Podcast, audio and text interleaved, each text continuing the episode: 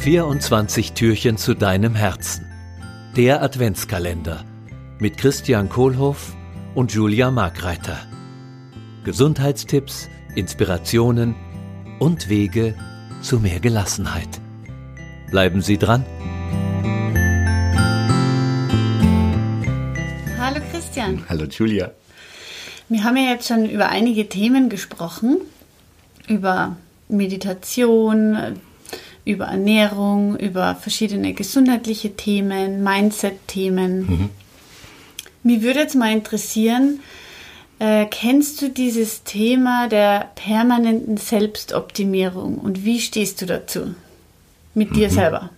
Okay, also die, die Frage, ob ich die ganze Zeit äh, versuche, Sachen in meinem Leben zu verbessern, mich immer gesünder zu ernähren, immer mehr Sport zu machen, äh, ja, das kenne ich. Und da habe ich auch viele Sachen schon ausprobiert. Wir hatten über Miracle Morning hatten wir gesprochen, äh, so dass ich einfach versucht habe, morgens in eine halbe Stunde möglichst viel reinzupacken, äh, uns dann auch zeitlich zu optimieren. Also jetzt nicht nur ähm, von der Wirkung her. Und es gibt natürlich auch viele Sachen, die ich überhaupt nicht optimiere in meinem Leben. Und ich glaube auch nicht, dass ich alles gleichzeitig optimieren kann. Ähm, mein Denken da gerade ist jetzt so, äh, zu welchem Zweck will ich denn was optimieren in meinem Leben? Ja. Also äh, wofür ernähre ich mich gesünder? Wofür meditiere ich? Wofür mache ich den Sport? Und ich glaube, wenn ich die Fragen für mich beantwortet habe, dann fällt es mir auch leicht, die Sachen zu optimieren, die mir auf dem Weg dahin helfen.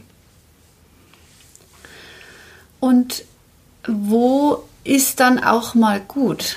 Also wo hast du dir das schon mal gefragt? Kommt man dann irgendwann mal an oder geht es dann laufend weiter? Muss man permanent diese Optimierung aufrechterhalten?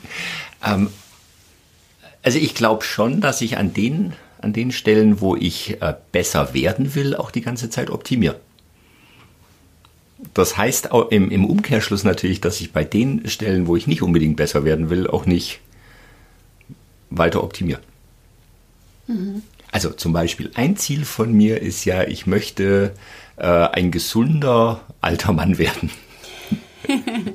ja, und irgendwann, also gesund und alt sein, vielleicht dann 80, 90 und noch die Sachen mitmachen können, äh, wenn wir im Urlaub vielleicht mit den Kindern dann zum Surfen gehen oder was weiß ich oder weiß ich nicht, was dann für, für Sportarten geben wird, dass ich die einfach mitmachen kann und äh, nicht das Gefühl habe, ah, dafür bin ich jetzt zu alt.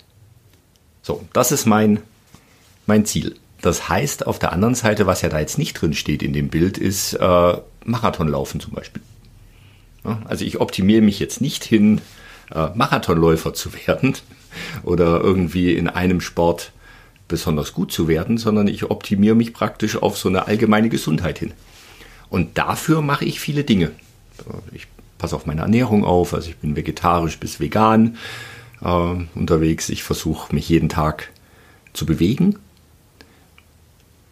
Und das ist die Optimierung, die, die dafür ausreicht. Für mich.